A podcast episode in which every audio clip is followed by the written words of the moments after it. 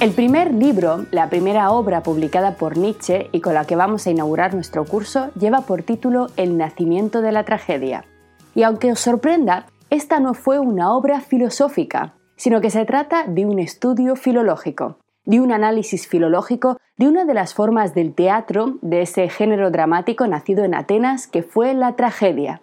Un estudio filológico además muy complejo y muy denso. Ello se debe a que nuestro filósofo no estudió filosofía. Friedrich Nietzsche no cursó estudios filosóficos como tal, no hizo la carrera de filosofía, sino que fue un brillantísimo filólogo clásico, un filólogo clásico especializado en la literatura griega. Ahora podemos comprender mejor por qué los griegos tienen un peso tan radical en el pensamiento de Nietzsche. Nietzsche no solamente se inspiró en los griegos, sino que tuvo un conocimiento directo de primera mano de su pensamiento.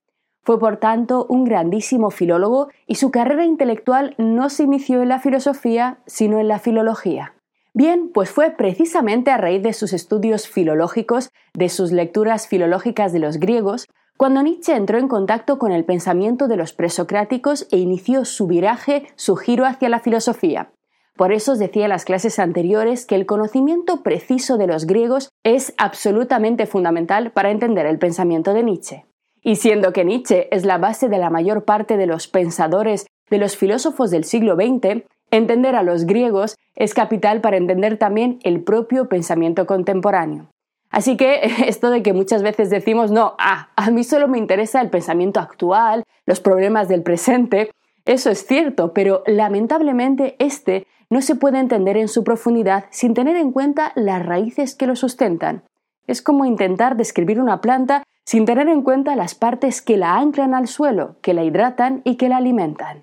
El nacimiento de la tragedia, todas las ediciones del nacimiento de la tragedia que podemos encontrar ahora mismo en cualquier librería, atentos aquí, suelen venir encabezados por un prólogo que ya el Nietzsche maduro, ya el Nietzsche de unos 50 años, que ya había creado, digamos, el grueso de su pensamiento, que ya estaba perfectamente estructurado, escribió a su primera obra de juventud, a la obra de un jovencito filólogo en la que sin embargo ya empezaban a emerger algunas de las ideas estructurales de la filosofía nietzscheana. En este prólogo, escrito en su madurez, en su etapa culminante a nivel intelectual, Nietzsche intenta explicarnos de dónde surgieron sus primeros instintos filosóficos y qué quiso decir exactamente con esta primera obra. Así que vamos a iniciar nuestras lecturas de los textos de Nietzsche Vamos a inaugurar nuestro curso. Ya sabéis que vamos a leer muchísimos textos leyendo un brevísimo fragmento de este prólogo del nacimiento de la tragedia en el cual Nietzsche nos empieza a hablar de los griegos. ¿Quiénes son los griegos para Nietzsche? Nos dice nuestro filósofo. Los griegos, la especie más lograda de hombres habidos hasta ahora, la más bella, la más envidiada, la que más seduce a vivir, los griegos. ¿Cómo? ¿Es precisamente que ellos tuvieron necesidad de la tragedia? Más aún, del arte. ¿Para qué el arte griego? en este brevísimo texto, lleno de interrogantes, de preguntas, de desafío, se condensa la mayor parte de las ideas estructurales del pensamiento de Nietzsche. En estas pocas palabras no solamente está la puerta de entrada a las primeras reflexiones de Nietzsche, sino a toda su filosofía. Sin embargo, para comprender a Nietzsche hay que ir muy despacio. Como acabamos de ver, no solamente es un autor teóricamente muy complejo, en el cual se condensa pues casi toda la historia de la filosofía anterior, sino que también es líricamente muy rico hay una enorme carga metafórica, poética en sus obras que a veces puede despistarnos en el camino de la comprensión. Así que vamos a ir lentamente desgranando este primer texto que vais a ver que es simplemente fabuloso. En primer lugar, Nietzsche nos dice que los griegos son la especie más lograda. Pero, ¿qué quiso decir con esto? Fijaos, desde el punto de vista de la filosofía occidental, desde el punto de vista de la historia de la Europa occidental, los griegos son los padres de prácticamente todas las ciencias, disciplinas o formas de arte que podamos concebir. Siempre que pensamos en el origen de una disciplina, sea cual sea, la física, la astronomía, las matemáticas, la medicina, siempre, siempre aparecerá el nombre de un griego como padre de dicha disciplina, o al menos como el primer occidental en desarrollarla. Pero no solo esto, sino que los griegos han sido los creadores de todo un conjunto de artes, teorías y cánones que a pesar del paso de los tiempos, a pesar de que de ellos nos separan dos milenios y medio, siguen siendo para nosotros considerados como bellos, elevados, importantes y vigentes. Y esto es una clave capital. Los griegos crearon ideas, valores, formas de comprender el mundo y de estudiarlo que hoy en día, 25 siglos después, nos siguen pareciendo manifestaciones de lo más elevado del ser humano. Es decir, según Nietzsche, cuando echamos la mirada atrás y observamos a los griegos, nos entra una especie de vértigo al mismo tiempo que una cierta vergüenza, porque nos sentimos literalmente diminutos frente al inmenso poder creador de este pueblo, de esta especie más lograda. Pero no es algo que solo nos haya pasado a nosotros, sino que tal como apunta Nietzsche, todos los hombres de todas las épocas, todos los estudiosos, pensadores, matemáticos, poetas, historiadores, políticos, científicos han mirado con asombro y también quizá con un poco de envidia y sentimiento de inferioridad los increíbles logros de los griegos. Creadores sin parangón, los griegos fueron originales incluso en su propia exigencia de originalidad. ¿Recordáis lo que pedían, lo que exigían los presocráticos, los primeros filósofos? Que toda nueva teoría, ley, estatua, templo, poesía fuese nueva, distinta y rompedora. Y esta exigencia esta obsesión con la originalidad y la innovación es absolutamente única y propia del pueblo griego. Podéis buscar en todas las civilizaciones de su época, podéis buscar en todas las culturas y jamás encontraréis esta exigencia tan acentuada de originalidad y de cambio. No importa a qué lugar geográfico o a qué lugar del tiempo queramos ir, todas las demás culturas de su época y gran parte de las posteriores, por supuesto, fueron culturas marcadas por el tradicionalismo y el conservadurismo. En ellas lo importante era seguir la tradición, mantener intactas las enseñanzas, como veíamos, las enseñanzas, los métodos y las creencias de los antepasados, mientras que los griegos fueron unos locos originales e incluso en su originalidad. Así que uno de los rasgos principales de esta especie, la más lograda de hombres hasta ahora, es, según Nietzsche, en primer lugar, esta desbordante y envidiable capacidad creadora. En segundo lugar, en nuestro texto, Nietzsche nos dice que los griegos son también la especie más bella. ¿Qué quiere decir con esto nuestro filósofo? Lo que se quiere subrayar aquí es que los griegos no solamente inventaron o dibujaron las líneas maestras de la filosofía y de las principales ciencias, sino que, como muy bien sabemos, desde el punto de vista artístico, los griegos crearon el canon, el ideal, el modelo de belleza física, estética, que sigue vigente incluso en nuestros días.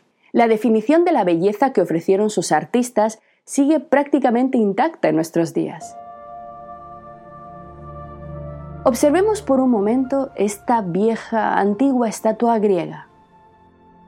¿Os parece hermosa, atractiva? Bella?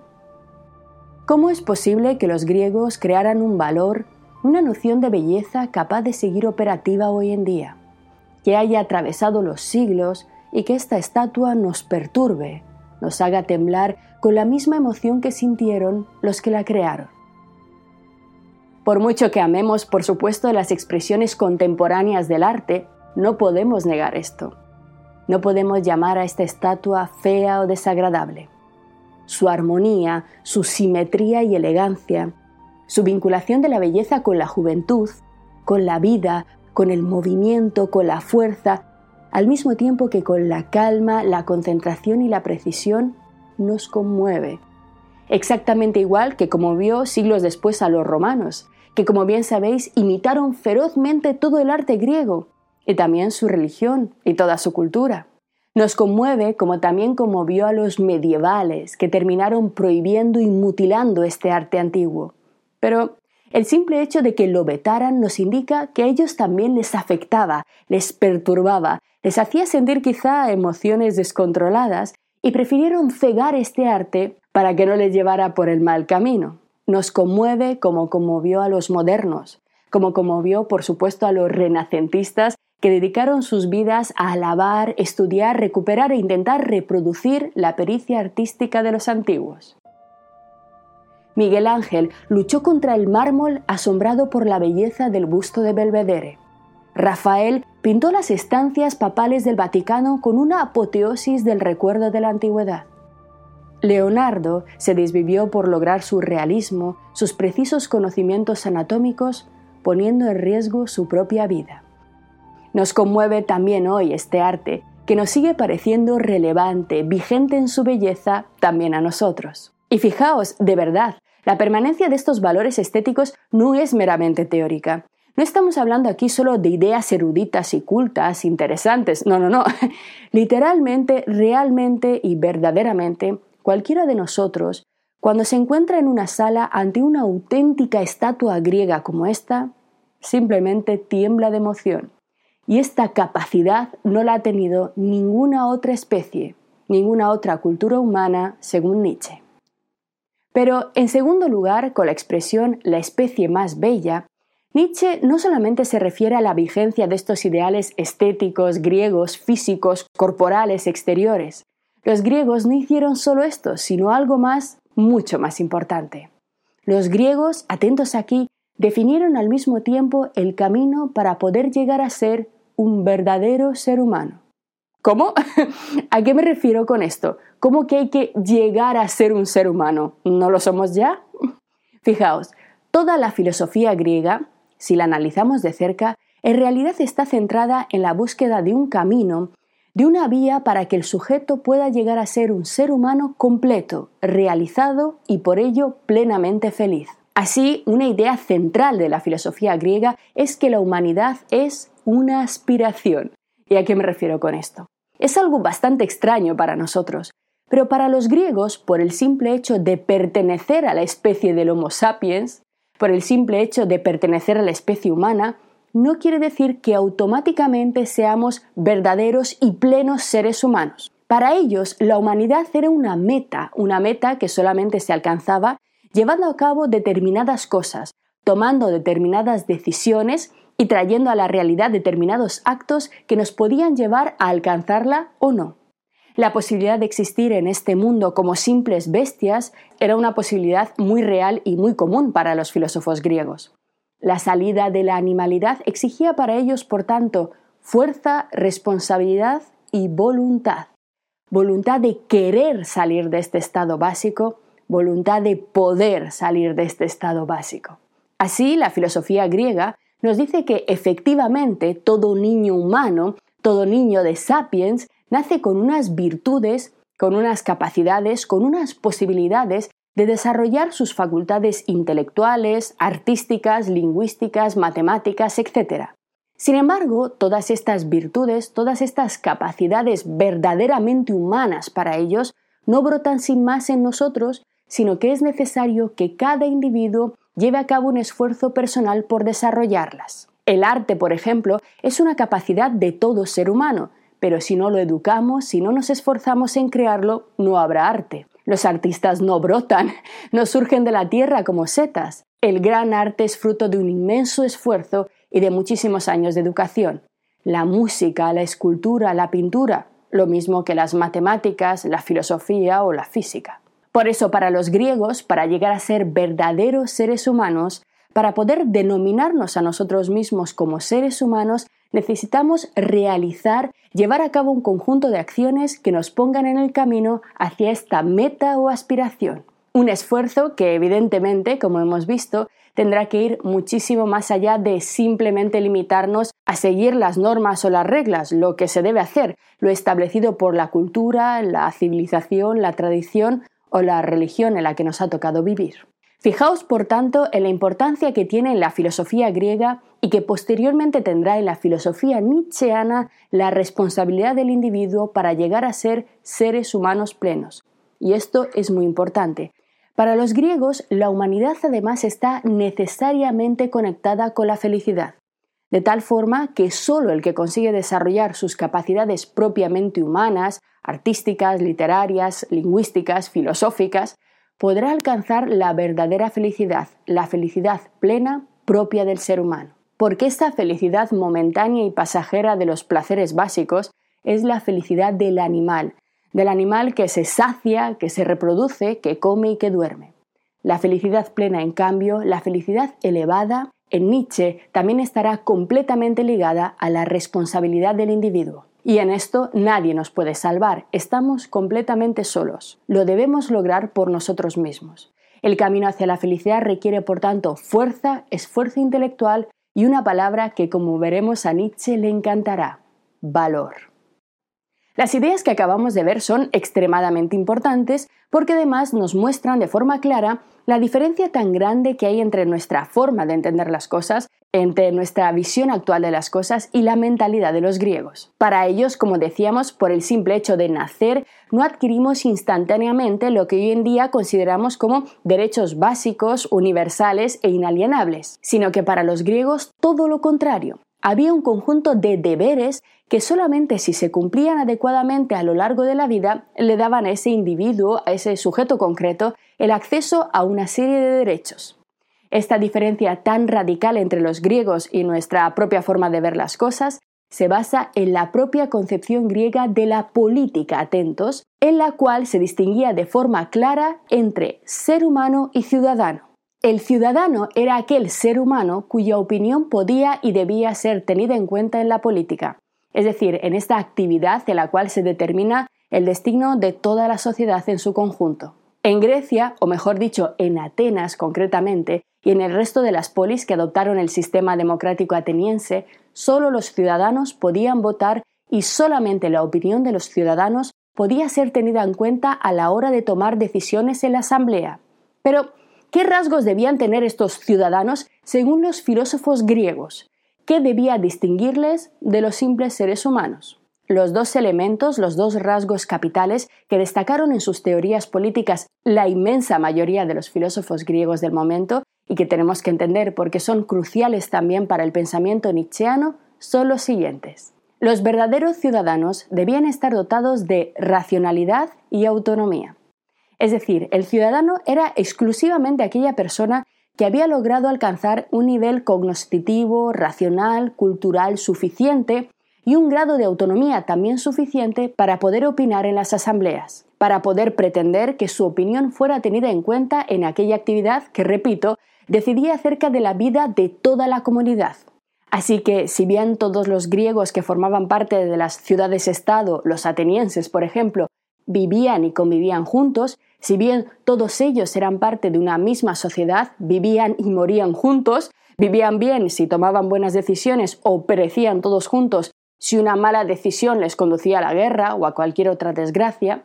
Así que, si bien todos formaban parte de una comunidad democrática, entendían que no todos debían hablar, opinar o intervenir en la asamblea, porque no todos ellos estaban igualmente formados y capacitados para poder tomar decisiones tan importantes.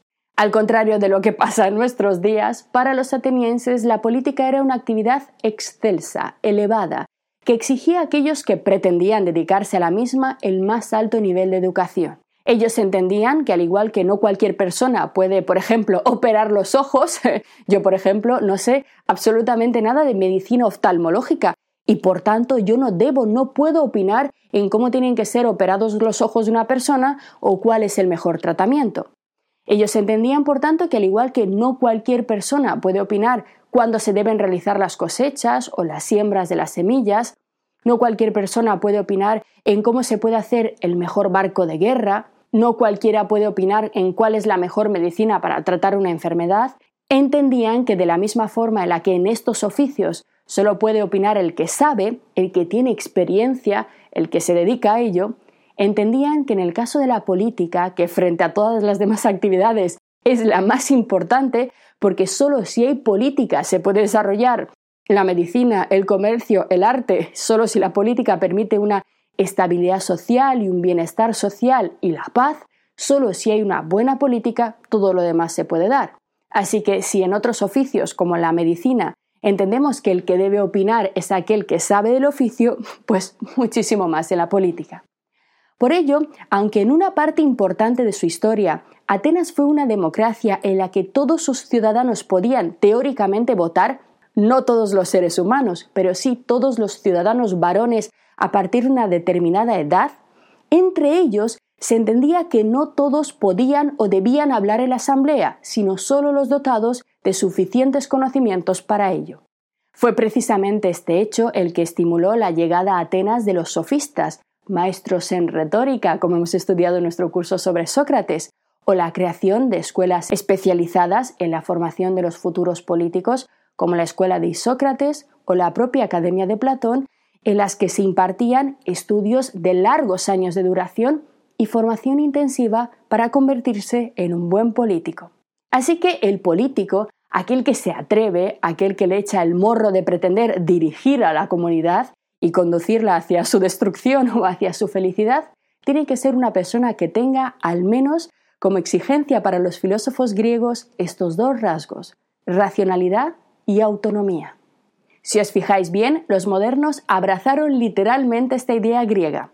La modernidad y sobre todo la ilustración, que ya se acerca mucho más a nuestra época, asimiló la idea de que solo las personas formadas, las personas educadas, que entienden, que saben, pueden ser verdaderos ciudadanos capaces de decidir con criterio en política capaces de entender el mundo y tomar decisiones correctas. Los modernos, que como bien sabéis, intentaban derribar el antiguo régimen a los viejos sistemas monárquicos que se apoyaban pues en el analfabetismo, la ignorancia y el miedo del pueblo para crear regímenes mucho más libres, ya camino de nuestras nuevas formas de democracia, se inspiraron en los griegos. Por ello, estos pensadores enseguida supieron que necesitaban de alguna forma recuperar en cierta manera la idea griega de ciudadano, ampliándola, eso sí, al añadirle un ideal nuevo, el de la universalización de la educación y de la participación política.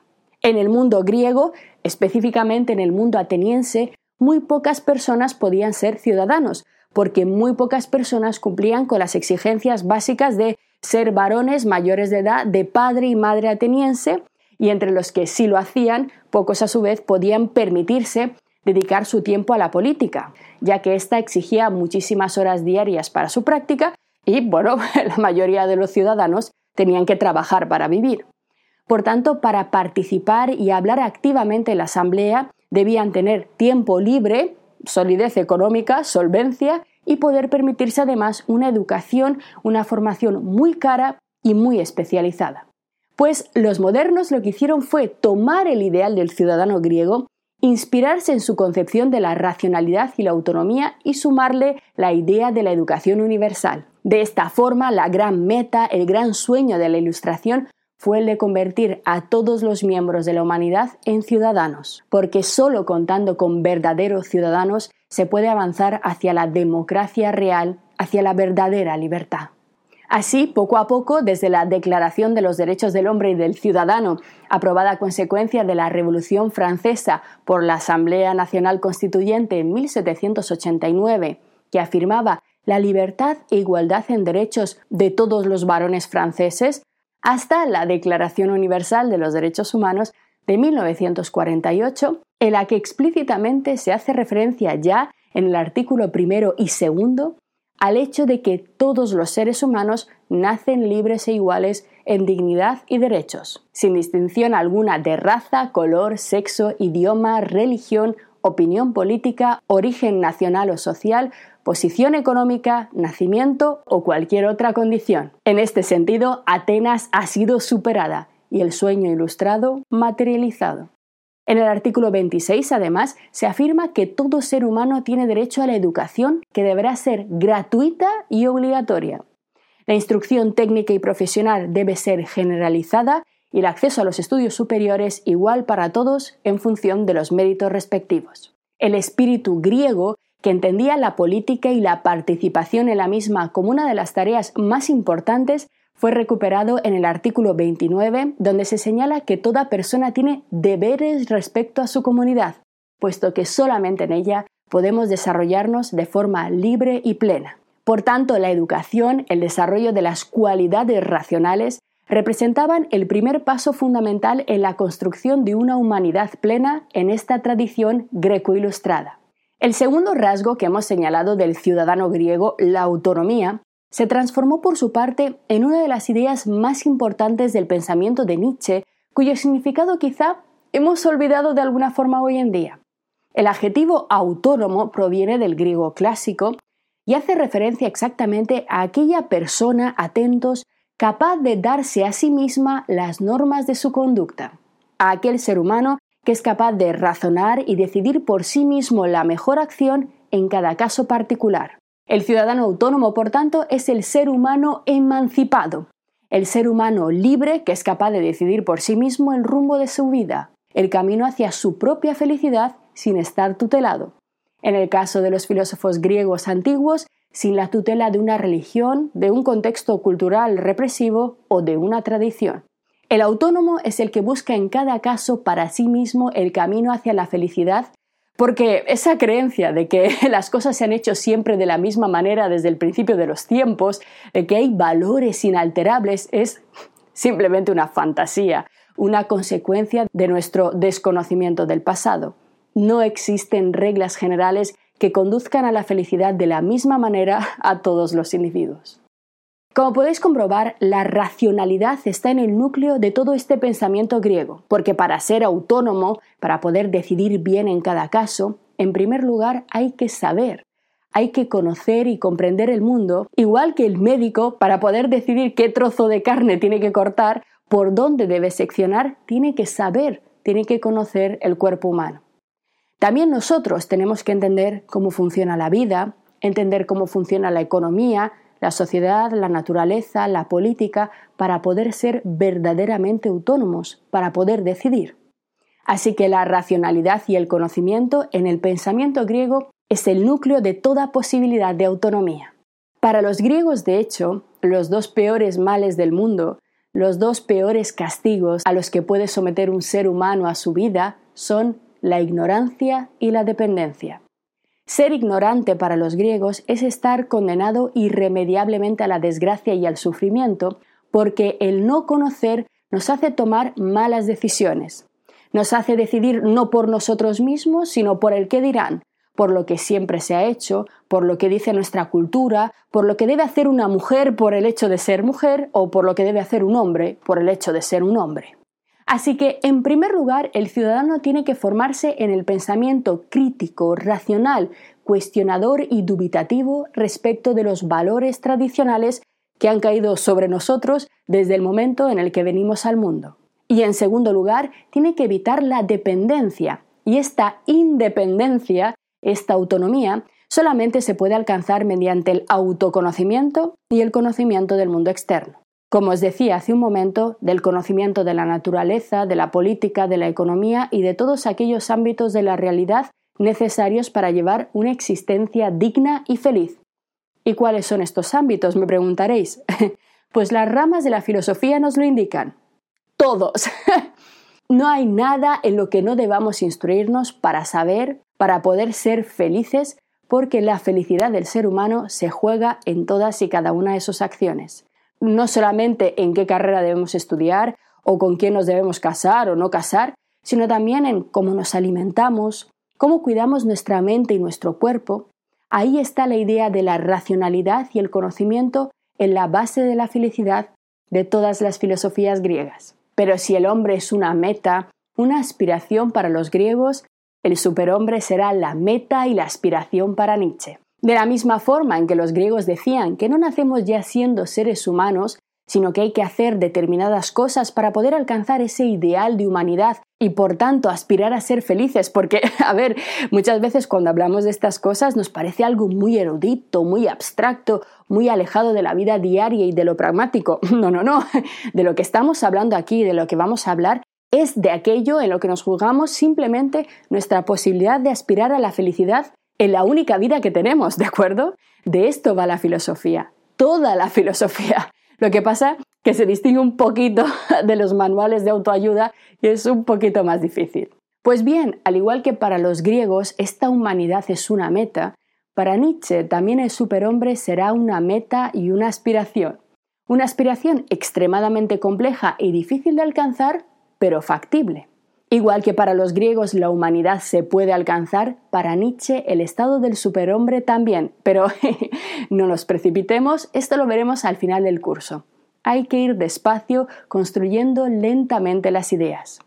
Sin embargo, atentos aquí, a pesar de que Nietzsche considera extremadamente elevado e importante todo este pensamiento griego que acabamos de estudiar, todos estos valores, A pesar de que de los griegos absorbe todo este deseo de libertad, esta exigencia de originalidad, este poder creador, a pesar de la importancia de conocer el pensamiento griego para entender esa época y para entender también muchas de las ideas contemporáneas que a nosotros nos rigen y a veces nos confunden, Nietzsche considera que, sin embargo, los griegos no tienen que ser una meta.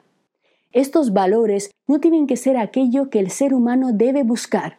Sorprendente. La propuesta de Nietzsche no será en ningún caso una vuelta a los griegos. Es decir, los griegos para Nietzsche son de alguna manera la plataforma de lanzamiento. Son la herramienta que nos servirá para comprender un estado del pensamiento humano anterior a la llegada de otras formas de moralidad. Los griegos son de algún modo un lugar en el que respirar, un lugar en el que inspirarse. Sin embargo, los griegos necesariamente tienen que ser dejados atrás, tienen que ser superados.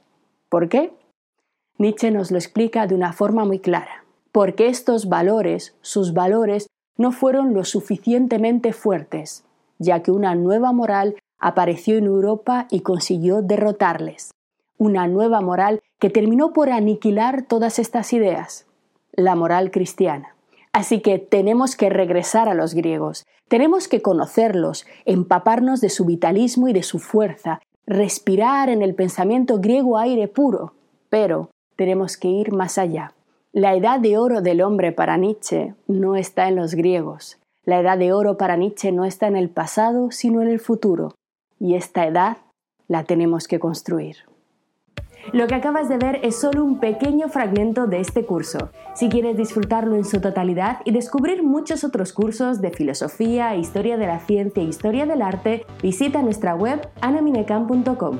Y recuerda, este proyecto solo es posible gracias a nuestro programa de microfinanciación si quieres apoyarnos, conviértete en uno de nuestros micromecenas en Patreon. Desde solo un euro al mes nos ayudarás activamente a seguir difundiendo la cultura, garantizando nuestra plena libertad intelectual y económica.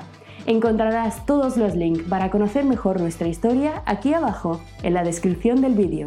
Gracias por hacerlo posible.